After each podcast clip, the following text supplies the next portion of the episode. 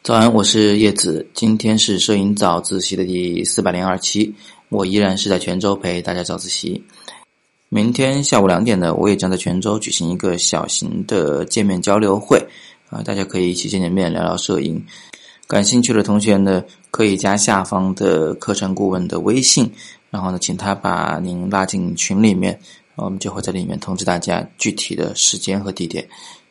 好，今天要回答的呢是西西里罗和斌同学的提问。他说：“呃，作为上班族啊，这个公司在年终有文艺演出、游园会、年终尾牙聚餐这样的活动，到底怎么样拍才会让这个同事和主管同样都喜欢呢？”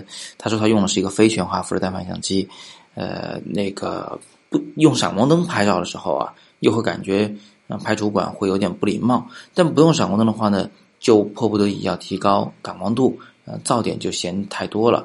画面质量呢，好像难以保证，是不是一定要用全画幅的六 D 相机啊、五 D 这个四啊、五 D 三相机才能解决呢？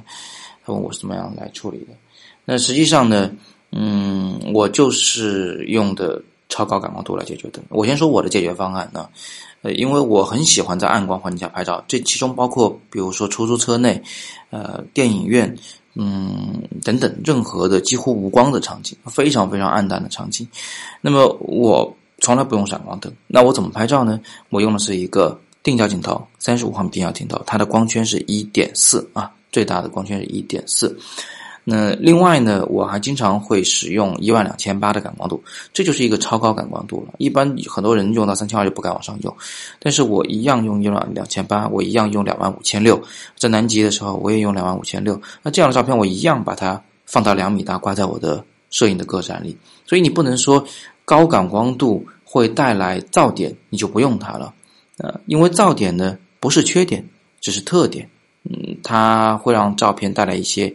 真实感会给照片带来一些这个现场感，带来一些呃烦躁不安的情绪，有可能会有啊。用用在某些时候，嗯，它会带来一些质感。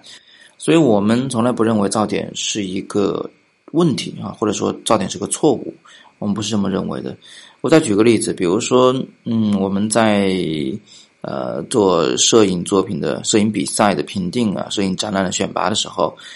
呃，专业的专家们从来不会因为一张照片噪点过多而给它减分。我们只看照片的艺术性，呃，光影关系、构图、色彩、抓拍时机、故事讲述，噪点从来不是评分选项之一。也就是有很多这个呃不太专业的所谓的专家们或者老师们，呃，或者是。呃，还初学的、刚刚入门的那些摄影爱好者们，他们可能还观察不到那么多艺术性的东西的时候，他评判不了太多艺术性的东西的时候，他就只好去评判这些什么关于什么噪点的问题啊，呃，就是这些技术上的、科学上的一些问题。呃，这这个是不是有点主次颠倒，有点本末倒置了，对吧？嗯，另外一个方面呢，就是。呃，用超高的感光度的时候呢，它可以让你的快门速度变得更快，从而避免拍出模糊的照片。但如果你不用超高的感光度，你你非得要用一个低感光度的时候，快门速度就会很慢，从而呢，人物稍微运动一下，你的手稍微抖一点，整个画面就会模糊掉。呃，你到底是想要一张清楚但有噪点的照片，还是一张完全模糊但没有噪点的照片呢？你肯定是喜欢前者，对不对？至少能看清那个人长什么样，只是有一点点噪点在上面浮现而已。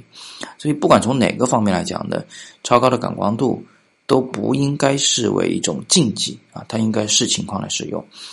嗯，所以也不存在说一定要换全画幅相机才能解决问题。全画幅相机确实，呃，高感光度时噪点会少一些，但是我觉得无所谓了，我都很少用全画幅相机，因为它们太重了。那最后呢，我觉得西西里路后斌同学的考虑还是对的，在餐桌上使用闪光灯来拍照，确实是有点不礼貌啊！你总是会打扰这个聚会的气氛的。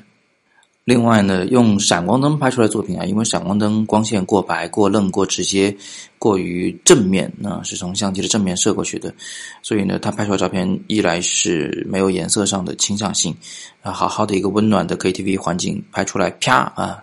特别白，特别难看啊，特别没气氛。呃，另外呢，它正面光也会导致它拍出来人物满脸油光，嗯，皮肤的瑕疵非常清晰，嗯，而且呢还没有什么立体感，人物脸都会变得很胖，变成大饼脸。所以我们一般呢是会避免使用闪光灯拍摄。呃，当然也有另外一种情况啊，如果是在公司室内有白墙壁的话，也可以使用闪光灯对白墙壁闪光，用白墙反光来形成侧面的大面积光源，啊，来规避闪光灯的缺陷。好吧，今天就聊这么多，别忘了明天下午两点在泉州举行小型的见面会。